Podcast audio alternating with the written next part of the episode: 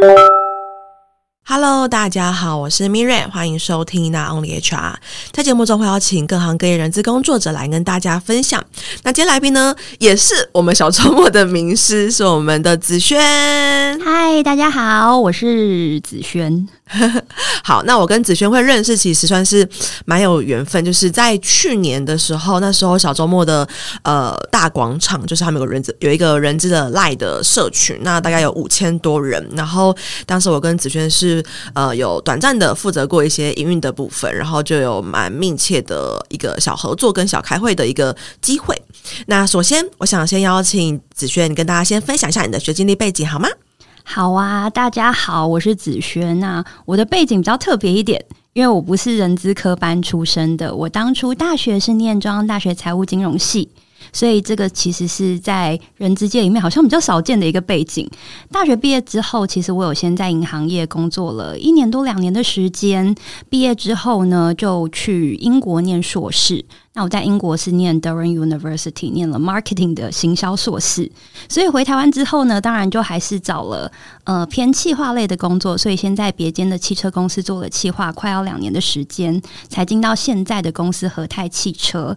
但其实我在和泰的第一份工作也不是做 HR，哇，对，就是我的我的背景还蛮不人资的。我的第一份工作是在公司的经营企划部里面做公司的中长期方针规划，还有子公司的监理跟管理，所以其实是跟现在的工作内容差很多的。那为什么会变成 HR 呢？其实是我在。公司内部，嗯，我们公司有 AC，就是有 Assessment Center 评鉴中心，所以在高级专员升副科长的时候，会需要经过这个评鉴中心。那我在进公司三年之后，通过了评鉴中心的测评，所以升了副科长。但是我们公司其实有一个轮调的条件，也不是硬性规定的条件啊，但是公司会希望你如果在呃。高级专员变副科长的时候，希望至少一年一个轮调部门的经验，但是我当时三年内是没有的，所以公司在那个时间点就把我调到了人资。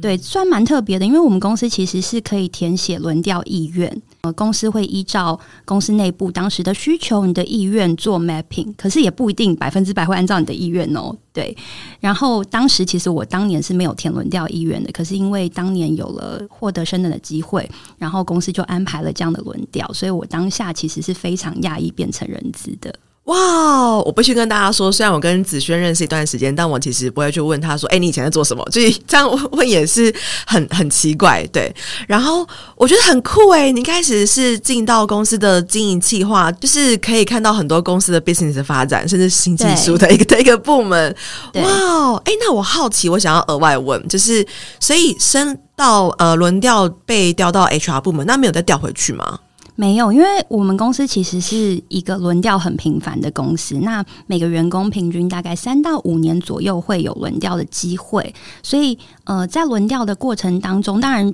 技术部门会撇除啦，比方说资讯部、财务部跟我们有一些车辆技术的部门是只会内部转调，就是技术调技术、财务调财务这样。但是其他的部门是可以大轮调的，比方说行销调人资、人资调管呃经营管理都是非常有可能的。所以在我们公司里面，这样的轮调是每大概以一个人的职涯来说，三到五年会发生的。哇哦！所以未来你有可能再被调到经营企划。对，或者是各种其他的部门也都有可能哦。原来如此，非常的特别。对，那我好奇就是，那你呃，因为其实你的背景是中央的财经，然后硕士是念行销，那你也待过金融业，然后一开始呃进到汽车产业是做经营企划。那你开始在负责过的 HR function 里面是负责哪一块呢？因为我连直觉想到就是说、嗯、哦，所以财务背景做 HR 是 payroll 吗？还是说是 CMB 吗？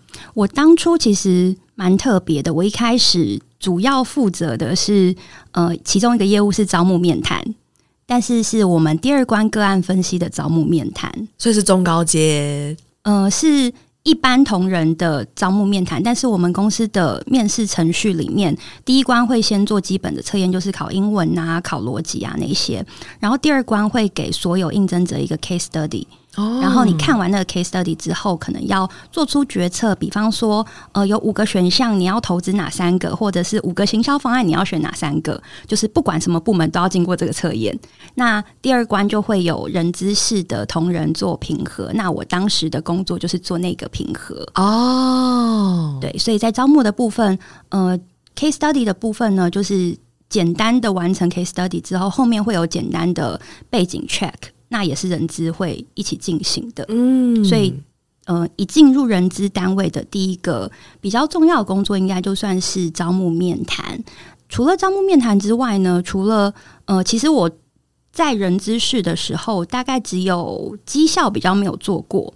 当时像是员工关系啦，或者是像薪酬的部分，我是做薪资调查，就是呃跟同业或者是跟我们外面买的那个薪资调查做比较之后，做一些规划或者是呈报。然后员工关系的部分，当时有做了一些专案，比方说像服委会的专案啊，然后或者是像举办集团的。一些运动比赛，垒球赛啊、羽球赛啊、篮球赛这一些，然后，呃，哦，招募刚刚前面讲到，一开始是做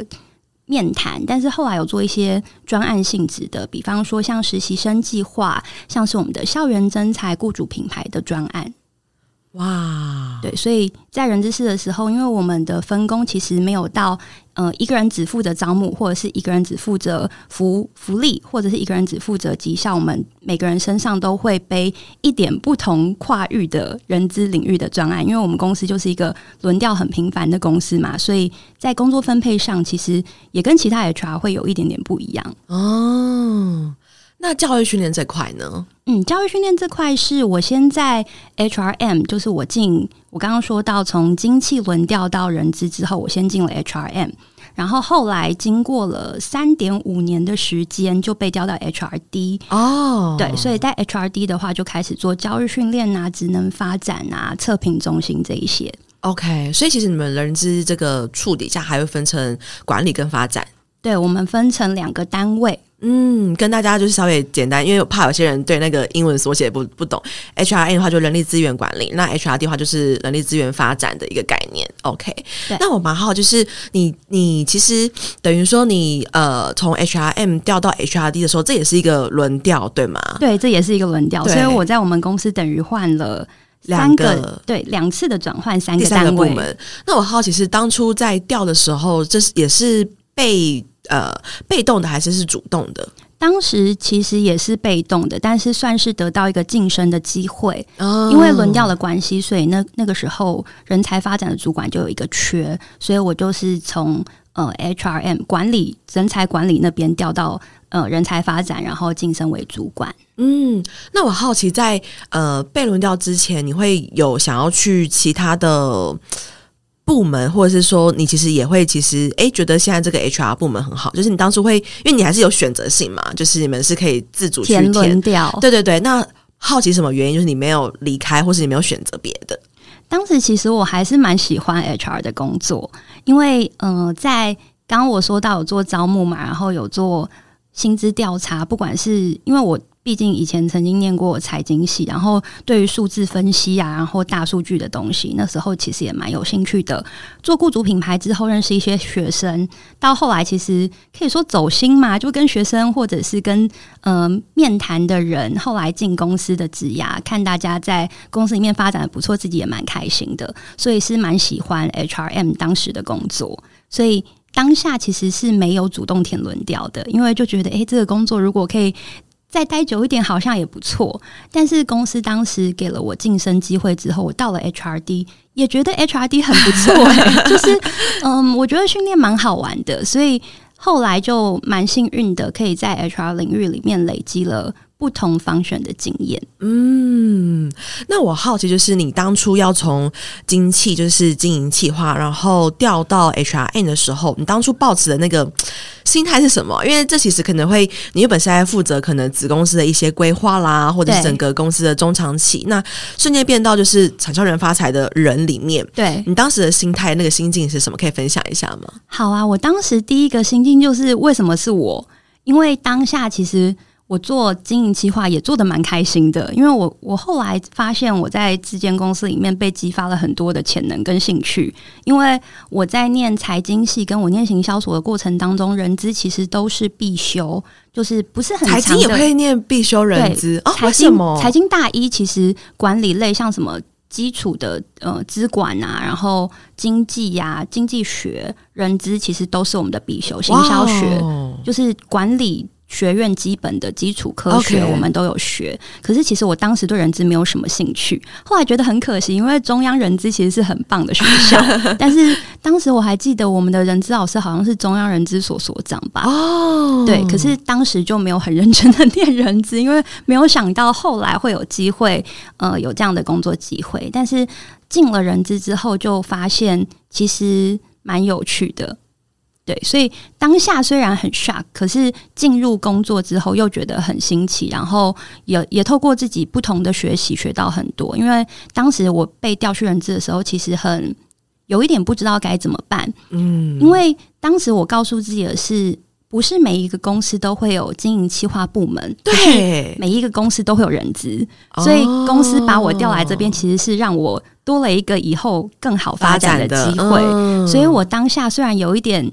嗯，怀疑自己就是会不会喜欢这个工作，但是也蛮开心的，因为人资是每一个公司都一定会有的。那呃，不知道怎么办之后，我当时的第一件事，好像是一七吧，一七年开始就在小周末，刚好那时候有开蓝老师的蓝学院。所以我那时候就决定，还是要把基础的人资理论给学一遍，所以就参加了蓝老师蓝学院。那时候选训用流啊，然后最基础人资的概念我都学过了一轮。因为那个课程印象中是一年半还是两年，然后每个每个月都有两堂吧，还是三堂，所以我觉得算是还是有把人资基础的理论给补了一遍，虽然不是科班生。哦，哇！那进入了之后呢？你就是觉得这个跟你的想象有什么样子的差异吗？到 HRM 之后，哦，到到 HRM 之后，第一个 shock 的地方是，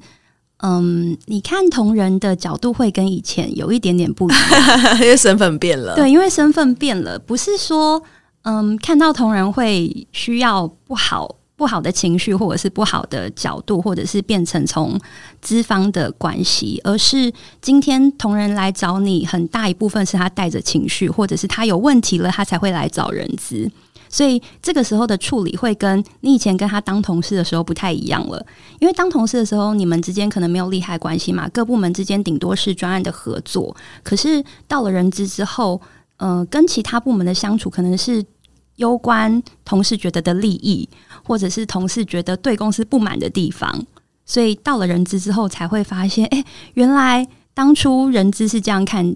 看面对的每个抱怨，或者是对公司的一些不满。嗯，就是那个角色跟整个相处的方式会有点。紧张吗？或者说，哎，好像不能像以前，就是只是工作上，然后可能更带着一点，就是人资原本的职业道德或是责任在身上。对，因为可能你中午随便讲的一句话，回去就会变成人资说什么什么。对，对，所以这个部分，我觉得也是进人资之后就发现，好像自己需要做一些心理的调试，或者是身份的转变。嗯，刚刚在节目开始录之前，就是子轩有说，我就开始发现我最近在追剧，然后我前阵有追那个和。合伙人之路，然后我说也分享一下，嗯、就合伙人之路，它里面有一段是有一个员工他在公司类似春酒尾牙的场合上，就是开了一个种族歧视的玩笑。呃，因为其实国外有很多的华人、亚裔或是黑人嘛，对，他就开了类似蛮严重的一个玩笑。那当时就是公司决定要调查这件事情，然后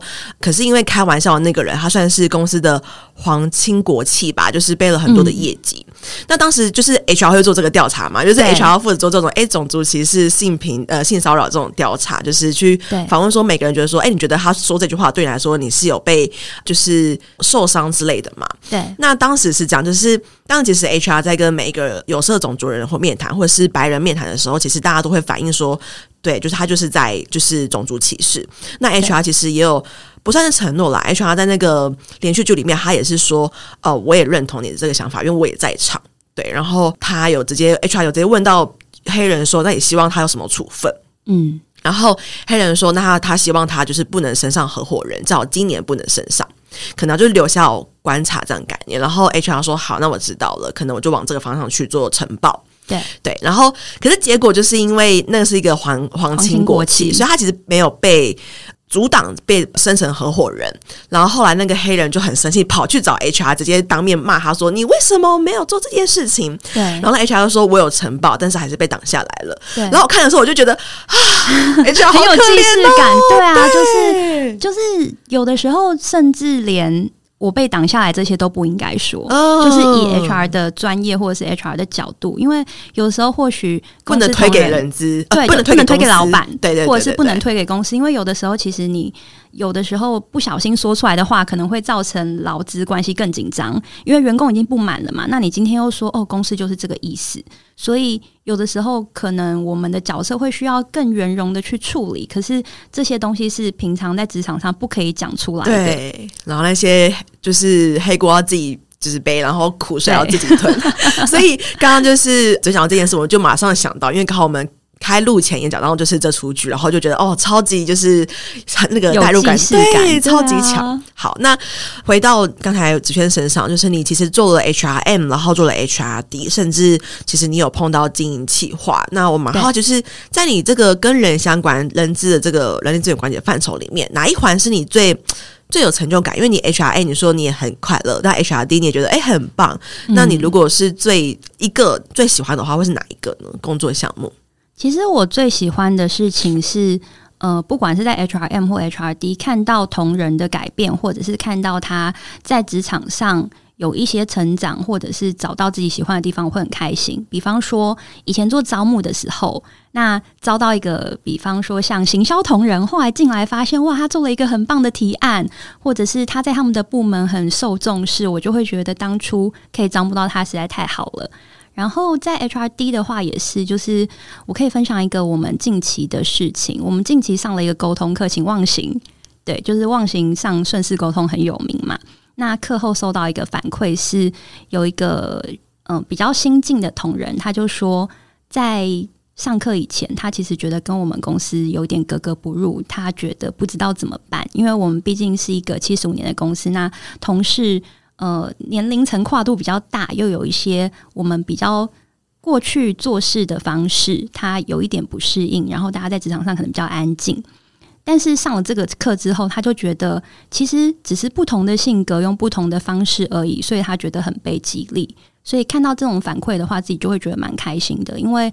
如果透过我们课前调查或者是课前了解同仁的需求，在课后有给大家一些不同的收获，或者是行为的改变，就会是我很大的成就感。哇，借机就是帮忘形推一堂课，对，忘形。OK，我觉得蛮认同的，就是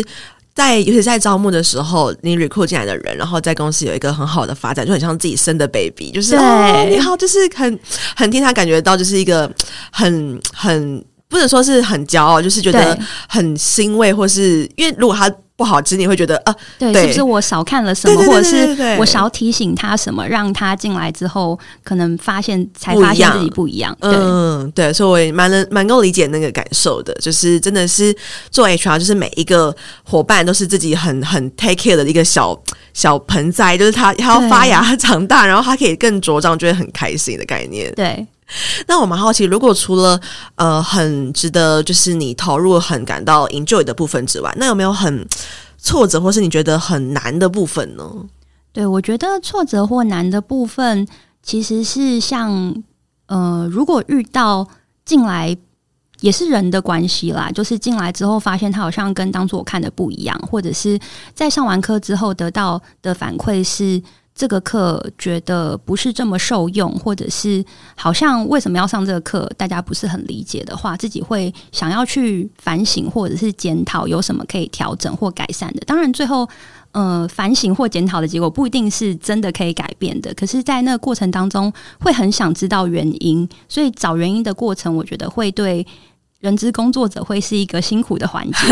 比方说他进来之后，你就发现，哎、欸，好像跟他当初的表现很不一样。我是不是应该要在面试的时候发现哪些蛛丝马迹，或者是就会回头去想他回答哪一题的时候，其实就有征兆了。所以那个当下的过程，自己会有一点 suffer。哦，对，所以这个是我觉得做 HR 会有一有的时候会有一些些挫折，但其实也不能说挫折啦，因为自自己找到原因之后，也会嗯，蛮可以为未来的工作有帮助。嗯，因为我觉得人的变化真的很大。今天下雨天，他可能表现的不好；今天大晴天表现的很好，然后下雨天表现不好了。对，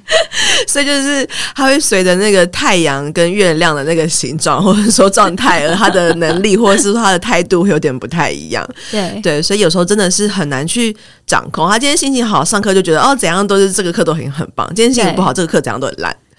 对，所以就是自己也会需要去抓那个相信的程度吗？或者是觉得可以调整的程度？因为的确，我们不管是选人还是办课程，都不可能是百分之百准确，或者是百分之百大家都满意的。嗯，对，我觉得我也是走到可能很后面才能够接受，就是人的变化真的很大。对，因为其实我我也是念财经出身，所以我们对数就是啊，一加就等于二啊，对，借贷一定要平衡什么之类的，所以右边这样。对，所以对于人的变化，哈，我明明上次做也这样，这次做也这样，怎么反应不一样？对，等于就是同一堂课，为什么大家的反应差那么多？对对，就觉得啊，好吧，就是人的变化真的太大了。对对，那其实以你自己来说，你现在也是一个呃蛮资深的主管吧？不是资深的 HR 专员，嗯、是资深的主管。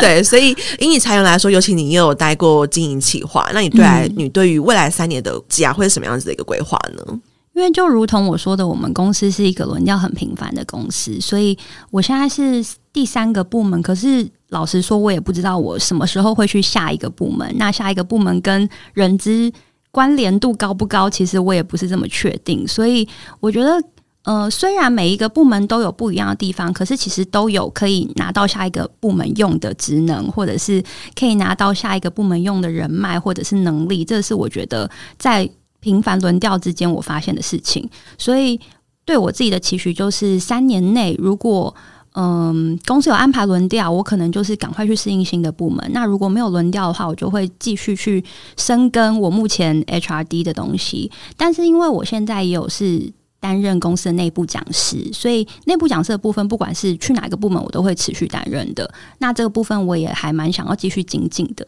嗯，所以你有特别会想要去哪一个部门吗？如果以如果有要主动申请的话，因为听起来好像其实你也没有要主动申请这个 plan。对，因为我很喜欢现在这个。对，但其实因为我们公司分工很细啦，就算不在管理部，也是有其他部门会跟教育训练有关系。比方说，在经销商的业务部门，他们是帮经销商办一线的教育训练，或者是呃，像我们品牌有 Toyota、Lexus、Hino，所以在不管是车辆的营业单位、售后的营业单位、不同品牌的营业单位，还是有机会接触到目前我学的 HRD 这一块。哦，所以我觉得应该是以后还是有机会用到的。哇，非常的期待一下，听一下是子轩说，哎，我去哪里了？这样子。对，好，那在节目的尾声，我想访问一下子轩，因为其实你是一个在呃经营企划，就是在整个后勤、整个呃人的这个部分啊的发展，也是资历非常的深，然后也很专业的伙伴。那可以麻烦你，就是给未来想要进入人资的人一些小小的建议吗？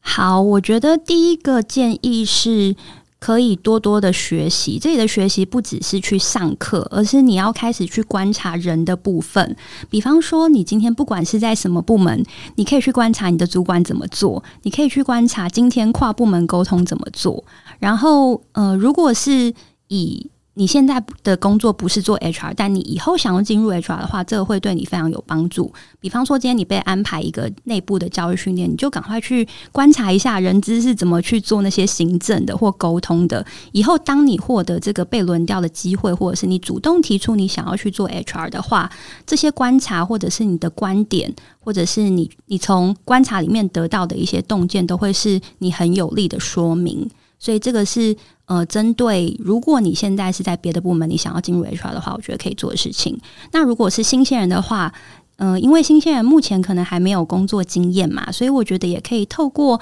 不管是多上课啦，但是如果新鲜人可能目前不是这么有经费去外面上课的话，其实线上也很多免费的资源，你可以从线上资源里面多找一些跟 HR 相关的，不管是在小周末上啦，一零四的 YouTube 啊，或者是像有些知名讲师宪哥、福哥，他们都会有一些免费的线上影片，我觉得都很值得大家先去看看，对 HR 领域有基本的了解。嗯，非常推荐给大家，就是我觉得观察力还蛮重要的，就是我发现我自己。呃，常常跟人资伙伴互动之后，发现非人资伙伴跟人资伙伴，我自己感受有一个差异，就是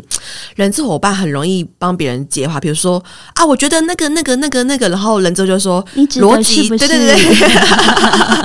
对，对，就是人资伙伴有那个接话，或者说讲出别人一直卡住的那个部分，就是我不晓得是可能是我们很常去观察，或者是很。Open 的去听到底他在讲什么东西，所以我们那个数据很多，对，然后就能够判断说啊，他现在的表情，他刚刚讲了什么，所以他现在可能是想说什么，对，就我觉得这是观察还蛮重要的一环。如果有这样子的一个能力的话，其实在跟呃与主管互动，或者是说与他人互动上，我觉得会呃能够得到蛮多的信任度。对，嗯，非常感谢。那下一集呢，我们会跟子轩多聊聊他在 HRD 的部分，像是诶，如果要办讲座啦，或者是说跟外部讲师对接的一些美感。那我们下期见喽，拜拜，拜拜。